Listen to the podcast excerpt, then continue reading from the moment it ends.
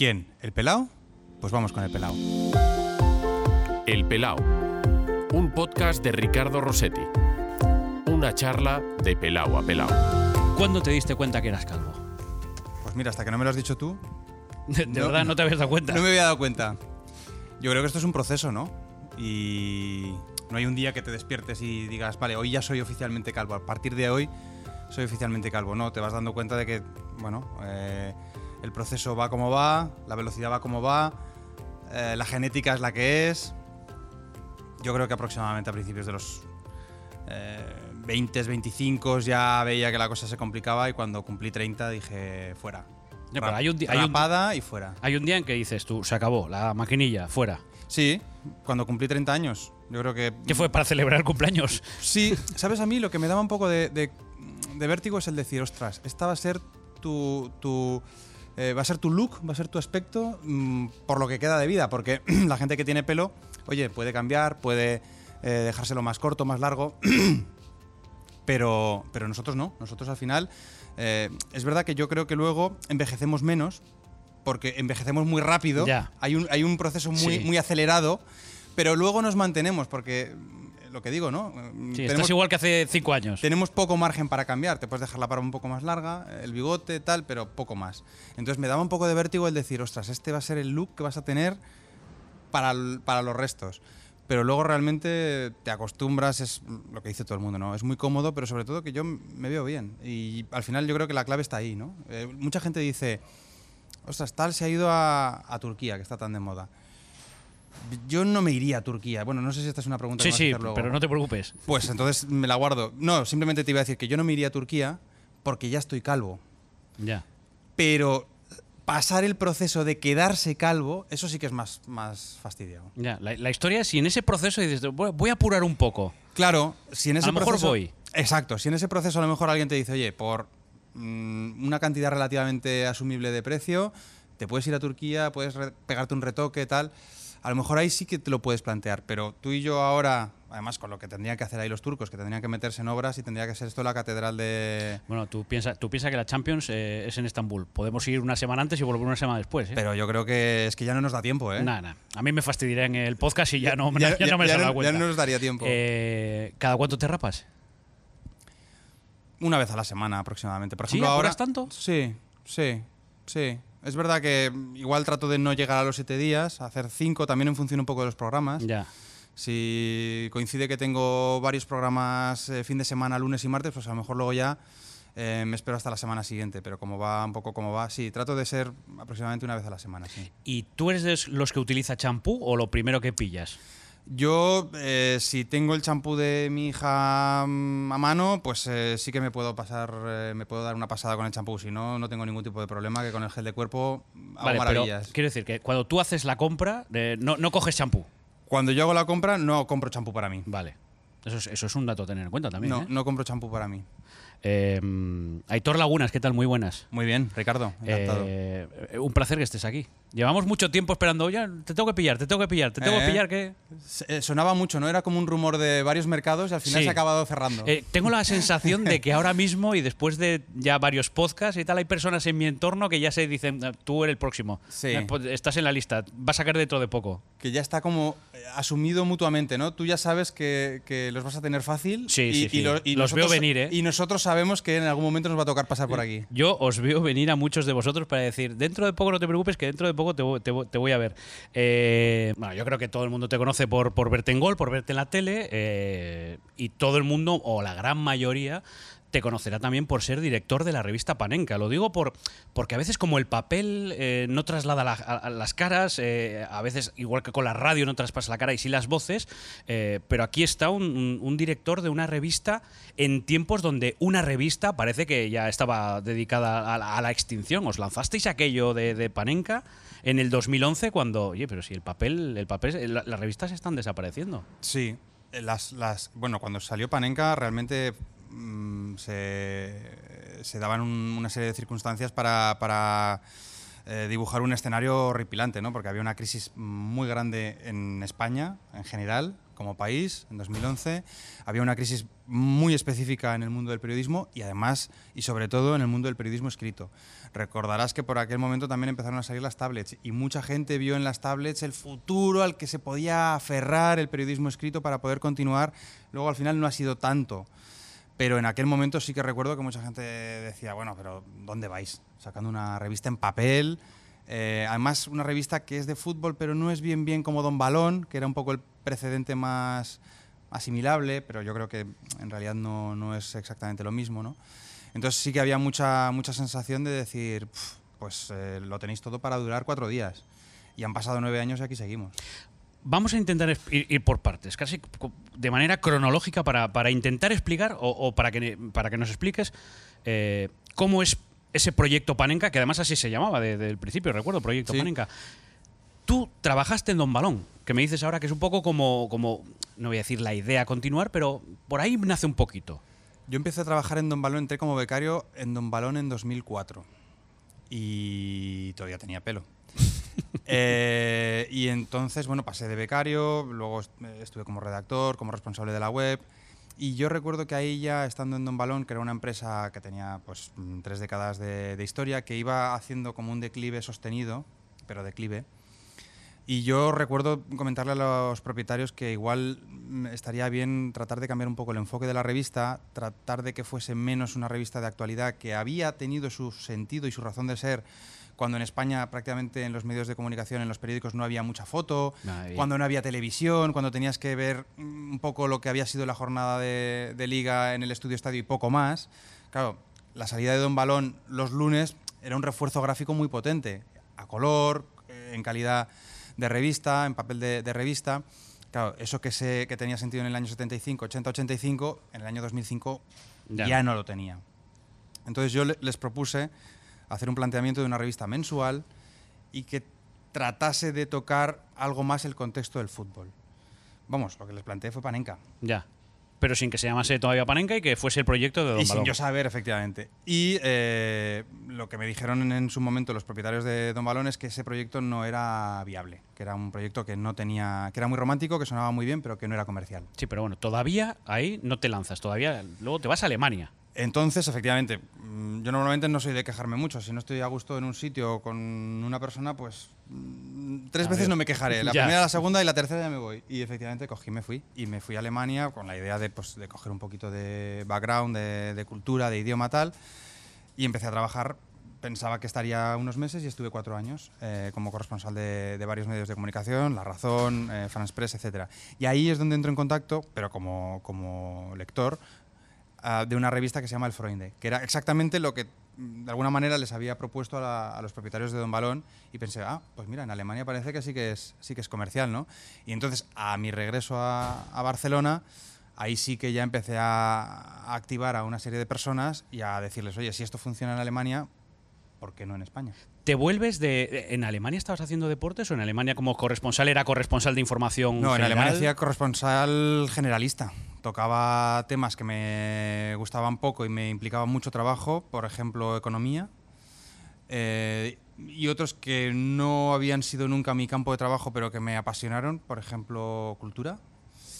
Eh, y básicamente lo que hacía era política internacional, muy poco de política nacional cuando venía, sobre todo pues porque trabajaba para un medio que era La Razón, entonces mm, si venía Rajoy a hablar con Merkel, eso necesitaba mucha cobertura. Y mm, y deportes que era algo que proponía yo porque me salía y porque, y porque me apetecía. Hay que decir que mm, trabajé cuatro años en La Razón y, y sin yo ser usuario, lector, cliente, ni estar cerca de la idea que muchas veces podamos asociar a La Razón, no me cambiaron una coma. No, yo, bueno, yo... No me cambiaron una coma. Con lo cual, he trabajado en otros medios de comunicación en los que he recibido, no voy a decir presiones, pero he recibido sugerencias, he recibido propuestas, he recibido eh, pues ideas de cambiar, de modificar. Líneas editoriales. En la razón nunca. Nunca, nunca. O sea, así como te digo una cosa, te, digo perfectamente que en la razón fui absolutamente libre, sabiendo para dónde escribía, pero nunca escribí algo que fuera en contra de, mi, de mis ideas ni de mis principios y, y ellos también creo que, que así lo asumieron. Y de hecho, cuando volví a España, ellos me propusieron continuar en, en la redacción de Barcelona y ahí sí que entendí que, bueno, que igual era más, más complicado. Y fue cuando me salió la posibilidad de empezar a trabajar en la tele, en, en el antiguo Gol Televisión, Correcto, con el Mundial. que es donde ya tú y yo nos conocemos. Correcto. Luego tenemos que contar la anécdota de, de- de- una de las Yo- anécdotas yo creo del que ya, Mundial. ya ha prescrito. Ya ha prescrito. esa anécdota ya ha La, la prescrito. noche en la que pensábamos que acabábamos durmiendo en un calabozo. Eh, esto lo contamos luego. Entonces, eh, llegas de Alemania y, y entonces aquí en Barcelona es cuando le empiezas a dar vueltas a aquel proyecto, lo asocias con la revista que, que conoces de la que eres lector en, en Alemania y entonces sí que tiras el proyecto para adelante. ¿Cómo? Hay un momento en el que hay una reunión, eh, conociéndose que era, era una reunión, no voy a decir clandestina, Clandestina. pero en un local. En la, en la- en la resistencia, ¿no? Parece. no, el- el- la cosa es, primero, entro en contacto con, con la gente que está en Gol Televisión en ese momento. A Jordi lo conocía, a Jordi Domínguez lo conocía de haber mm, coincidido en, en Don Balón y de haber vivido juntos. Eh, esa y- casa. esa casa y él es el que me llama para decirme, oye, hay una baja a falta de 24 horas de que empiece el Mundial 2020, 2010 El de Sudáfrica. el de Sudáfrica, eh, hace 10 años. Y hay una baja mm, para, mm, bueno, eh, de alguna manera explicar y seguir y ser un poco el analista que siga la selección alemana. Eh, ¿Tú te ves? Bueno, acaba de llegar de Alemania, digo, sí, hombre, el, el fútbol alemán es algo que tengo fresco. Y a partir de ese momento, pues mm, te conozco a ti, conozco a Axel Torres, conozco a Tony Padilla, conozco a José Sánchez.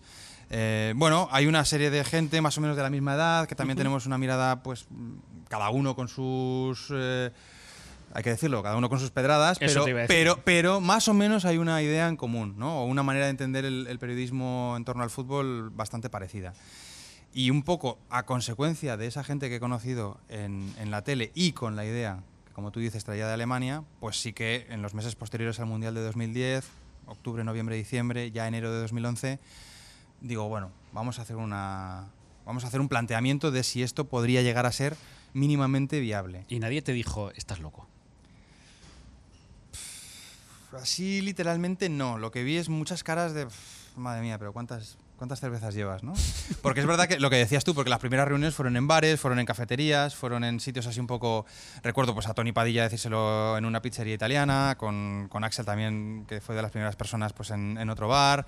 Em, Ibas eligiendo el ambiente de cada uno, ¿no? Sí, sí, me iba moldando un poco a la, a la idiosincrasia de cada cual. Eh, pero no, al final, mira, nos pusimos en marcha y sacamos aquel número cero en, en junio de 2011, que se cumplían exactamente 35, el día mm, en el que se cumplían 35 años del penalti de Antonín Panenka. Y fue un número cero pues para ver si había alguien o si lo que había era eco y a la gente no le interesaba en absoluto una idea así. Que aquello fue un número en PDF, ¿no? Recuerdo que fue, Fue en en PDF. PDF, aquello sí. no, no, no salió en papel todavía. No salió en papel, fue en PDF, pero era un PDF de pago Sí. un PDF en el que tú pagabas mínimo un euro, tú podías poner lo que quisieras, ¿no? Entonces, yo me imaginaba que habría muchos PDFs de un euro, muchas descargas de un euro, y lo que hubo es descargas de un euro, efectivamente muchísimas, pero de dos, de cinco, incluso de 10 y de 15 euros, y muchas. Entonces ahí sí que vimos que, bueno, Esto que- interesa. que igual había que plantearse hacerlo, hacerlo bien, hacerlo de forma mensual y hacerlo en papel. Y en ese verano lo que sí que hubo es muchas peticiones para que se eh, llevase al mundo del papel. Entonces se hizo una edición de 1500, 1500 números, 1500 ejemplares en papel de ese número cero que está agotado y que, no sé, hay gente que lo... De vez en cuando entro en, en Wallapop o en, o en sitios así y veo que la gente los, los vende a buen precio. ¿Ah, sí? Es decir, que ahí tengo yo, mira, pues para cuando me retire... ¿eh? Tienes ahí un buen número. Igual me da para, para, un, para taparme una entradita. Oye, eh, ¿por qué Panenka? O sea, porque me dices, el primer número coincidió con los 35 años de aquel penalti, pero ya habíais decidido que se llama Ya habíamos, Panenka? llega- ya habíamos llegado a Panenka, ¿no? Vale. No, el, el proceso no fue tan, tan directo. El proceso es. Hubo varios, varias propuestas de nombre y realmente eh, César Sánchez, que en ese momento estaba con, con nosotros en el equipo, pues mm, propuso la idea y yo creo que es un grandísimo acierto. Primero, porque tiene resonancias eh, vintage, retro. Y creo que es un- algo que la revista también ha recogido bastante desde que nació. Luego, porque es un nombre extranjero. Es un nombre que no se puede vincular ni a Madrid ni a Barça. Es un nombre que no puedes asociar a, nada de fútbol español. Y, y hasta cierto punto creo que es algo mm, interesante porque habla de fútbol internacional, habla de alejarse totalmente del foco eh, que tenemos eh, constantemente en, en nuestro país. Y luego, sobre todo, tercero, porque es el gesto sorprendente, inesperado, contracultural, arriesgado por excelencia en el mundo del fútbol. ¿no? Entonces decíamos, en un escenario de crisis económica del país, de crisis sectorial del periodismo y de crisis específica del periodismo en escrito, que alguien se atreva, sin pertenecer a una gran empresa, a un gran conglomerado empresarial, a lanzar una revista en papel que además habla de fútbol, pero así así, ¿no? Alguien dijo, es, es fútbol para gafapastas pues bueno, pues tenía algo de arriesgado y entonces yo creo que acogernos bajo el manto, bajo el, bigote protector de, de, Antonín, pues, pues tenía mucho sentido. Y le llamáis. Y le llamamos, sí, sí, bueno, le llamamos de aquellas maneras. Conseguimos conectar con él y, voy yo a Praga a hacerle una entrevista para hacer, dijéramos, la entrevista inicial que de, alguna manera pues le dé sentido también al, al, nombre del bautizo de una revista. Él flipa, claro, cuando ve a un tío español que, que, le dice que va a haber una revista en España con su nombre. Es algo que le pasa a muchos futbolistas, ¿no? Tiene la sensación de que es que en mi país no se me valora. Ya. ¿No? Eh, un poco ese amargor de he sido muy importante, eh, he estado en muchos medios de comunicación, he estado muy presente y ahora Todo como que me tienen olvidado. Nombre, sí. Y ahora me tienen olvidado. Y, y tiene que venir alguien de 3.000 kilómetros de distancia para, de alguna manera, ¿no? Eh... Y cuando, cuando, le dices, oye, que, que, que, queremos que la revista tenga tu nombre, ¿qué os dice? No, no me pone ningún problema, que por qué. Que por qué, que, que no, no, termina de entender muy bien por qué, por qué nos hemos acordado de él. Entonces le explico esto mismo que te acabo de explicar yo a ti. Y encantado. Creo que le llevé una cajita de vinos de, del Somontano, de mi tierra, y es un gran es un gran aficionado al vino, con lo cual con eso tan amigos. Luego hemos, hemos tenido algo más de contacto, ¿eh? no mucho más, pero hemos tenido algo más de contacto. Eh, bueno, porque lo traéis a España, hay un momento en que viene aquí. Exacto, lo traemos a España y alguna vez más, pues yo qué sé, típico partido que el Barça, digo el Barça porque hace poco, sí. Pues entonces mmm, prácticamente todos los medios catalanes te llaman pidiendo el contacto de, de Antonín porque quieren contactar con él. Es un tío, es un tío encantador, es un tío que le da muy poca importancia a lo que hizo, o sea, realmente está sorprendido de la repercusión que ha tenido. Y, paradójicamente le hace mucha ilusión, por lo que él me transmitió en aquella entrevista y luego las veces que hemos podido hablar, le hace mucha ilusión cuando cualquier futbolista en cualquier división, en cualquier país, lanza un penalti a lo Panenka. No, tiene que flipar con Ramos entonces. Con Ramos está encantado. Con Ramos es, eh, es una pasión paterno-filial casi. O sea, es como si fuese su hijo y y de hecho alguna vez que ha venido a España, ha venido a Madrid y tal, lo, lo ha mencionado, que de hecho dice, él dice que, lanza, que Ramos lanza a los Panenka mejor que Panenka. Porque de momento han lanzado muchos más que Panenka. Muchos más, muchos más. Eso sí, es sí. primero. Sí, porque, porque Panenka... No sé si en situaciones tan límites, pero... Tú que eres un aficionado del fútbol histórico, en, en el Mundial de España 82, Panenka juega con la República Checa, uh -huh. juega en Valladolid, si no me equivoco, y creo que lanza... Ahora no me quiero equivocar, no sé si lanza uno o dos. Uno seguro. Y no lo lanza Lopanenka. No lo lanza Lopanenka. Es decir, que Panenka, eh, el penalti a Lopanenka, claro, es muy. Nos sí, impacta a todos porque es el momento en el que la República. Bueno, entonces Checoslovaquia se puede proclamar campeona por primera vez en la historia. Había jugado finales de, Mundial, pero no había jugado final de Eurocopa contra Alemania, que venía de ganar Euro y Mundial seguido, con lo cual era la gran potencia del fútbol mundial. Claro, que el último penalti lo tires así, pues es, es mm, eh, muy impactante. Pero luego no es tan recurrente en su, en su historia. De hecho, él dice que, que en, la, en, la, Liga Checoslovaca también muchos penaltis los tiraba normales. Eh, y, y, con una caja de vino dijo ya el nombre. O sea, los royalties de la revista es una caja de vino para Panenka. Fíjate cómo me debió, me debió de ver a mí de, de, de, de low cost, que en ningún momento pensó, aquí hay negocio. Y efectivamente, aquí no hay negocio. Aquí lo que hay es un grupo de gente con mucha pasión, con muchas ganas de hacer periodismo, de hacer lo que le gusta, de, de explicar historias. Pero pues, continuamos, afortunadamente nueve años después, pero aquí nadie tiene el Rolls Royce en la puerta ni, ni, un yate en el puerto. Oye, ¿cómo era la primera redacción? Si es que aquello se puede llamar redacción de la revista. No, la primera redacción fue el salón de mi casa. Y... y, entonces el primer local, porque y luego hubo un momento sí. en el que se salió del la gente salió del salón de tu Eso casa. es. Luego, luego encontramos un, eh, una gente para hacer el diseño, porque teníamos muy claro que, que, si la revista quería ser diferencial con respecto a lo que había existido antes, no debía de ser diferencial solamente en el contenido, sino también en el continente, en el aspecto, en la forma, en el cuidado de las fotos, de la maquetación, etcétera. Entonces encontramos una, una diseñadora y y nos metimos en su estudio directamente. O sea, ocupamos el estudio de la diseñadora, hasta que al final nos dijo, oye, Que eh, ya. haced el favor de... Confianza buscar- ya, pero- Claro, exacto. Entonces nos buscamos otro local y de ahí ya hem- hemos ido dando algún tumbo hasta que hemos encontrado una redacción con, con cara y ojos. Te tengo que preguntar por esto. Panenquita. Panenquita, me gusta. ¿Ya, No te, me- ya te gusta? No me gustaba, tú lo sabes que no me gustaba. sí, sí. Tú me lo, lo, lo hemos compartido con algún café. Al principio pensaba, no, no lo entendía por qué se, se, se fija en, en nosotros y, y qué quiere decir con panenquita. Y al Bueno, final ya he entendido. acla- por si nadie, por si- yo creo que todo el mundo lo sabe, pero vamos, esto es Roberto Gómez que un buen día empezó a utilizar la palabra panenquita eh, con, con un significado como, como muy sin, sin meterlo en el diccionario, sin saber un poco, por lo menos esa es la, la idea que yo recibía, no sé a qué se está refiriendo exactamente. Bueno, y sobre todo, y sobre todo que yo, yo creo, percibo con una intención burlona. Burlona, con una intención irónica, como mínimo. Eh, y yo te digo, ahora han pasado unos cuantos meses, es verdad que él lo utiliza y lo utiliza con bastante no, en frecuencia. cada tertulia te saca el término dos, tres yo- veces. Sí, yo, yo entiendo por. eh, trato de, de entender lo que quiere él decir o significar con ese término y, y creo que lo que hace es pues meter en ese en un saco eh, pues a, a una manera de hacer periodismo muy diferente a la suya.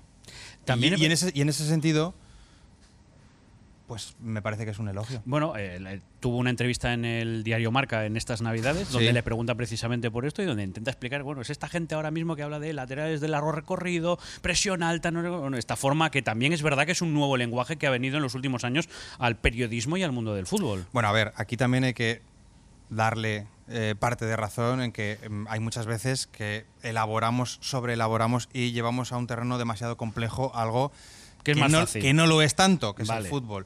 Pero ciertamente yo creo que hay una evolución en las últimas dos, tres décadas a la que nosotros ya nos hemos incorporado y, y que nos parece normal, que es este, esta situación en la que se encuentra el periodismo deportivo, que es muy paradójico, que es, un- es una situación en la que hay una bifurcación muy clara entre el espectáculo, que tiene muy poco, por no decir nada que ver con el juego, y la otra derivada, que es una derivada analítica, mm, que trata de acercarse a la comprensión de por qué pasa lo que pasa dentro de un terreno de juego, por qué la decisión, por qué este entrenador ha tomado esta decisión y por qué utiliza este tipo de lenguaje y este tipo de figuras y, y tratar de entenderlo y a veces, bueno, pues igual hasta lo, lo- lo replicamos y caemos en ese, en ese exceso.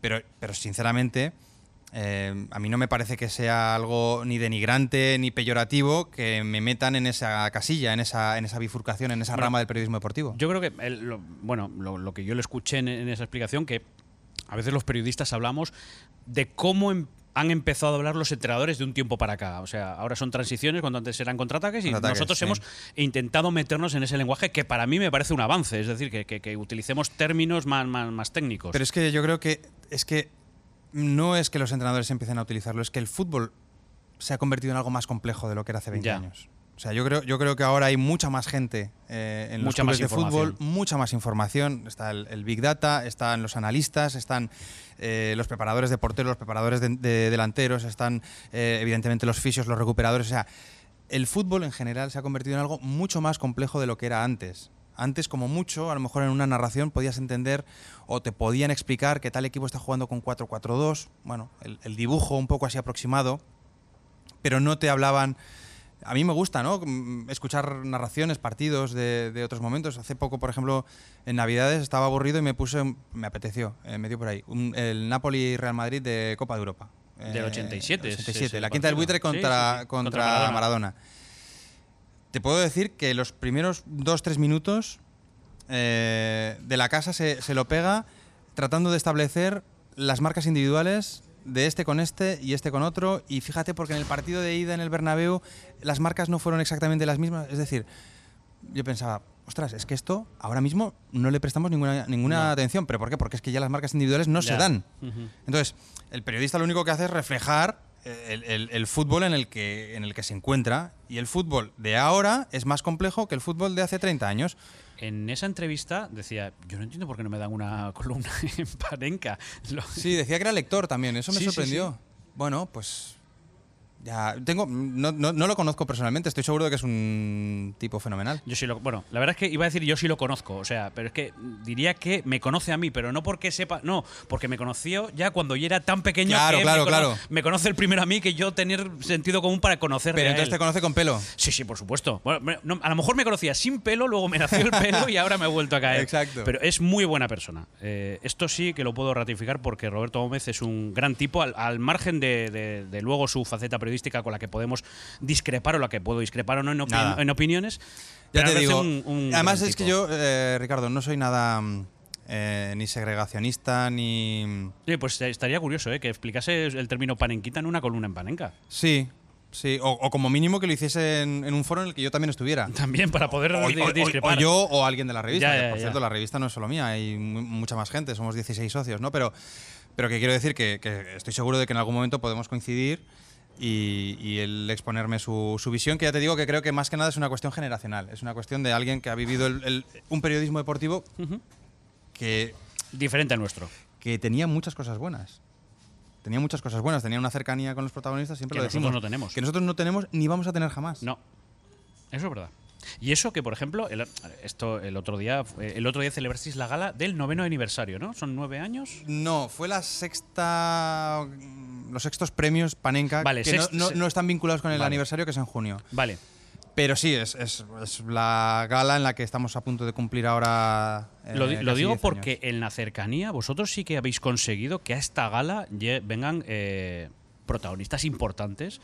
Con- en momentos importantes de la temporada recoger, es decir, el premio ya ha cogido eh, cierta relevancia como para que a Duriz, a dos días de jugar una final, una final, una semifinal de Copa del Rey que da acceso a una final, eh, se coja un avión, mm, venga a Barcelona y esté presente en los premios. Sí, sí, se coge un avión con todo lo que está cayendo de coronavirus, que, que bajaba la gente Sí. de los aviones con, con las mascarillas y yo pensaba, madre mía, que. Como para que Garitano no, ahora. que no le hayan estornudado al lado, ¿eh? que no haya cogido aquí nada. Pues sí, pues, pues es una cosa que me sorprende mucho Y, la- también. y esas fotografías ya tienen cierto nivel, ¿no? Iniesta el año pasado. Iniesta Vero Cazorla. Boquete. Iniesta Cazorla, Vero Boquete el año pasado fue un poquito eh, momento cumbre y, y este año teníamos la duda de, ostras, podremos estar al mismo nivel y la verdad que mm, la, la idea era juntar a Marcelino, a Aritza Duriz y a David Villa. Dos de tres, ¿eh? Y, y David no vino, Y pero dos, de, tre- dos de tres sportinguistas en esos premios, ¿eh? es verdad, es verdad, es verdad. Es verdad. Y ahí estabas tú, ahí estaba Javi Giraldo. Es que, está- claro, es que sois tantos. Sí. Es que le das una patada a una piedra. Y sale un asturiano. Y te sale un asturiano. No, ya lo dice Antón Meana, que uno de un cada dos asturiano no, españoles. un sportinguista. También, pero ya lo dice Antón Meana, que uno de cada dos españoles o es del Sporting o no le importaría serlo. ¿eh? Eh, volviendo un poquito al día a día de, Pan- de Parenca, ¿lanzáis ahora libros o ayudáis a lanzar libros? Bueno, ayudamos, ¿no? Lanzamos libros cuando encontramos que hay un proyecto O sea, no, chulo. quiero decir, no, no sois una editorial, pero hacéis las labores de, de editorial con algunos libros. Sí, sí, sí. Eh, al final son libros que de alguna forma son eh, reportajes de la revista mm, en tamaño king size. Ya. Eh, con lo cual es una prolongación natural de lo que estamos haciendo en la revista. Alberto Y- Yogo es uno de los protagonistas. Y el primero es una idea que había te- habíamos tenido en la cabeza durante mucho tiempo, que le habíamos dado muchas vueltas. Y eh, yo creo que durante muchos, muchos años, porque de esto no lo hemos hablado, pero ahora llevamos nueve, pero hasta el año dos, dos y medio, tres, mm, la revista estaba cogidita por alfileres, alfileres. Pero por alfileres literales, es decir, si un número iba mal, mm, Mm. el, el siguiente o va muy bien o, Oh. o dentro de tres hay que cerrar la persiana. Eso afortunadamente ha cambiado. Ha cambiado porque el panorama en España ha cambiado, porque ahora cuando vas a hablar con las marcas ya te conocen. Había mucha gente que llamabas y, y- y- decían, ¿qué, revista flamenca? O sea, tienes que decir, no, no, no, panenca. ¿Y esto de qué es? De fútbol. Ah, pero, pero no es fútbol, fútbol, es cultura futbolística. Colgaban. Eh, Entonces, poco a poco, a- a- a base de, de repetición, a base de constancia, a base de que te vean en los kioscos, pues ahora las marcas quieren, eh, o algunas marcas quieren estar con Panenka y eso nos ha venido muy bien. Entonces, lo que te decía, en el momento ya en el que la revista de alguna manera se estabiliza, la idea de poder editar libros era una idea que parecía lógica, pero siempre con este punto de precaución de decir, ostras, a ver si hacemos un libro, va mal y por culpa del libro nos quedamos en revista. Eh, Ahora va el segundo. Entonces hemos sacado el de Alberto, que mm, también charlando un día en un café me dijo, estoy haciendo cuatro notas, tal, lo que puede ser un libro. Dije, pásamelas, pásamelas. Y, y ahora va el segundo. ahora va el segundo, Rivalidades Crónicas. Sí, sí, que es un libro sobre 10 derbis, 10 ciudades europeas contadas a través de la rivalidad entre los dos equipos más importantes de esas ciudades, con textos y con fotos. ¿Qué ciudades son? Pues está Estambul, está Glasgow, está Belgrado, hay un poco ciudades repartidas por todo el continente y sobre todo yo creo que lo que tienen es ese, ese punto del libro de viajes, que también lo tiene el libro de Alberto, en su caso a través del continente africano, pero sobre todo también de que nos hablan de la potencia del fútbol más allá de los 90 minutos que dura un partido, porque tú al final, si tú coges un Celtic Rangers, futbolísticamente es un partido, no te voy a decir que olvidable, pero no es, un- es uno de los cinco mejores partidos que se juegan en Europa ese día. Ahora, en cuanto a contexto, es el mejor partido del fin de semana seguro de todo el mundo. Porque ahí hay muchas cosas metidas. Hay eh, duelos entre identidades opuestas, hay conceptos políticos, hay historia, hay religión, hay muchas historias. ¿no? Entonces, eh, eso que al final solamente son 90 minutos, si tú lo miras con el, con el gran angular de todo lo que hay alrededor de los 90 minutos, se, Hay muchas convierte, historias. se convierte en un espectáculo por sí mismo. Hay muchas historias. ¿Por qué te gusta tanto la cultura vasca? Me han dicho, es un apasionado de la cultura vasca. Ostras, ¿eso quién te lo ha dicho? Me lo han contado. Mi padre, yo me llamo Aitor y mi hermano se llama Iñaki. Y los dos nacimos en Zaragoza en los años 80. Te puedo garantizar que, mm, en mi clase no había otro con ese nombre. Mi padre, mm, o sea, mi, mi familia por parte de madre es andaluza, mi familia por parte de padre es aragonesa, pero emigraron a, a Euskadi. Y entonces creció, creció en su infancia, adolescencia, creció en Bilbao, una Bilbao que era muy diferente a la actual, pero una Bilbao que era luchadora, una Bilbao que tenía mm, una pugna por seguir teniendo la identidad vasca. Y supongo que cuando volvió a Zaragoza y tuvo a sus hijos, pues mm, de alguna manera quiso también que esa, esa identidad estuviera en nosotros. Yo me siento muy aragonés, eh, me siento también catalán porque llevo 15 años aquí. Pero para mí Euskadi mm, es un sitio que además cuando voy sin haber vivido nunca, sin tener vínculo de sangre con, con Euskadi, es un sitio que me, que me siento a gusto. Y creo sinceramente que en- es un, no debe de ser mal sitio para, para acabar sus días. eh, alguien así tranquilamente, con paisaje muy bueno, gastronomía espectacular, mar, montaña, lo tiene todo para mí. Sí, la verdad que es una, es una bueno, ciudad. Asturias, Asturias también.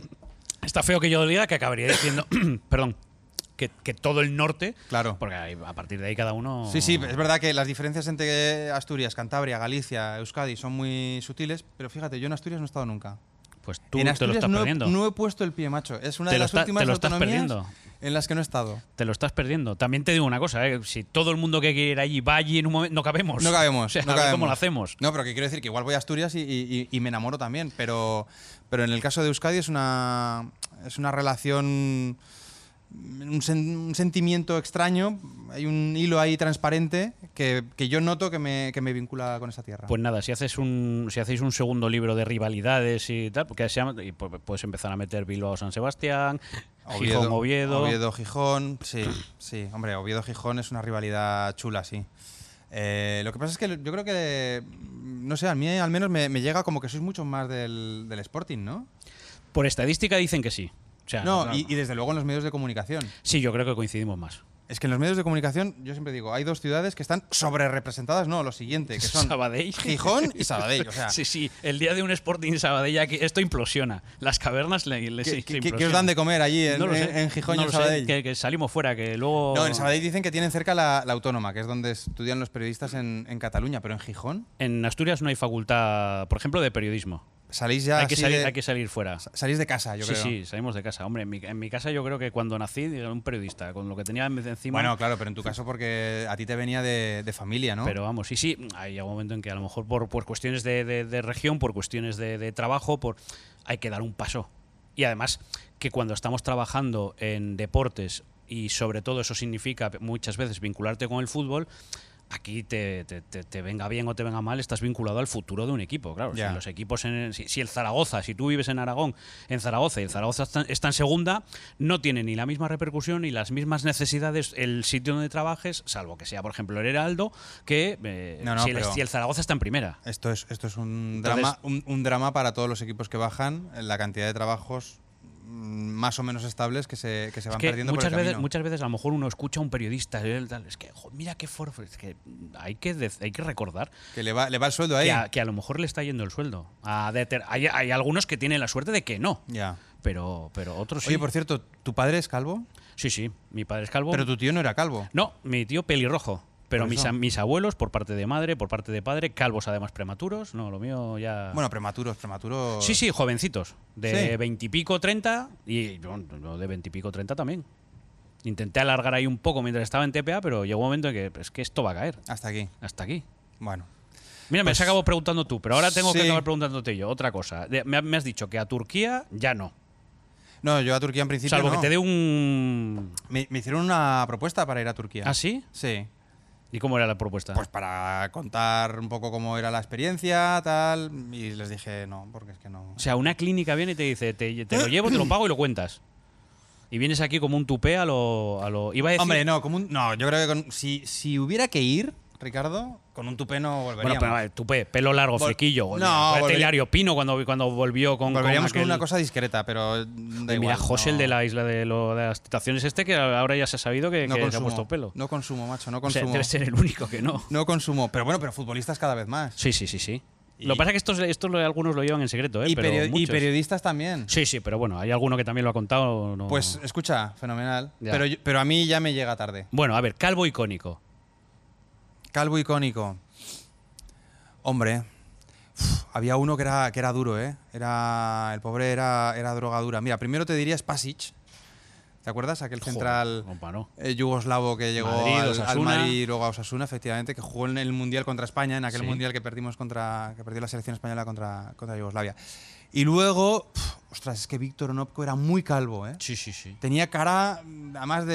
De ruso. De ruso, pero, pero de llevar mal todo. O sea, estoy ruso, sí, sí. estoy calvo y... No, además, en el caso de Onopko, tú le veías jugar y dices, pero es que podría ser mi abuelo y está jugando ahí. O sea, ¿cuántos no- años tiene? y no era tan mayor, No, no, ¿eh? que va, que va, que va. Víctor Onopko lo quiso el Sporting y luego acabó en el Oviedo. Fíjate lo que son las cosas. Sí, sí, sí, con un año de diferencia. Melenudo al que envidiamos. Uf, melenudo al que envidiamos. A ver, del Zaragoza, Juan Eduardo Schneider tenía un pelazo importante. Sí, cuando estaba en Zaragoza tenía pero, pedazo. pero yo, a mí el que más me impactaba, y fíjate que entonces todavía no, era Fernando Couto. Uf, qué El rizos, central- ¿eh? El central del, del Barça, que estaba metido en el, en el ha sido el 6 penalti y expulsión. Correcto. Pero aquel, aquel tipo tenía un pelo que no sé, o sea, yo no sé, tenía por cada folículo tenía, tenía cinco pelos, ¿no? Era un, era un, sobre- un superdotado capilar. Y yo creo, por, por alguna vez, no sé dónde le he visto, que sigue exactamente igual. Así sigue. Sí, sí, sí, tal cual. Madre mía. Es de estos que se morirá con una mata Sí, sí, sí, sí. en la cabeza. Bueno, eh, ¿quién está en esa fina línea, en esa delgada línea roja de hay que raparse, macho?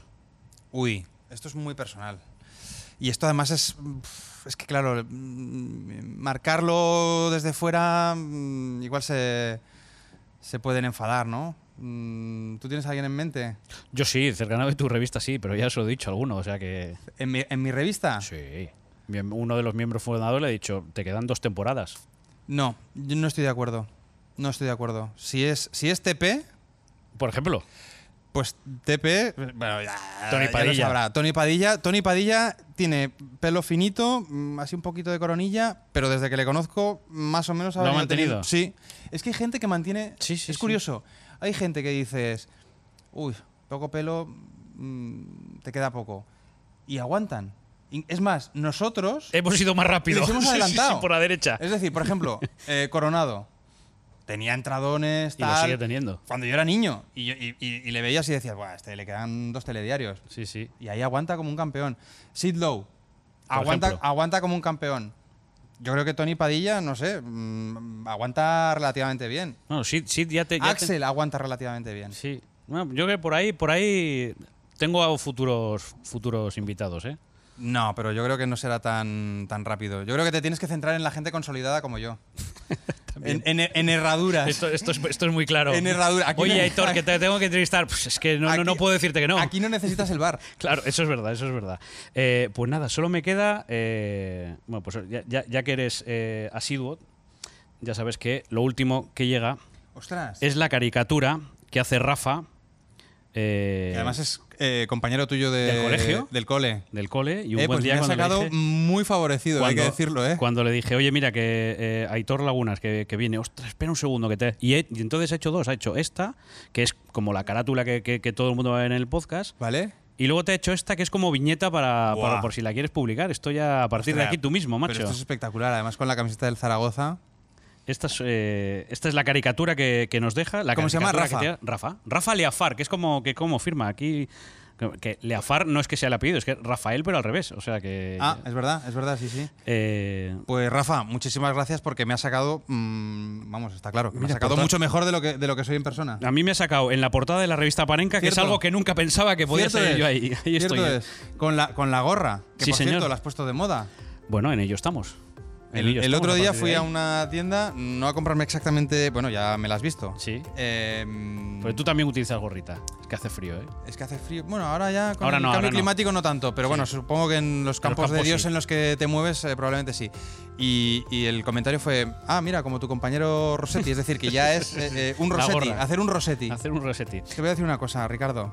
Has, Dime. hecho, has, has tirado un, un cebo y luego no lo has cumplido.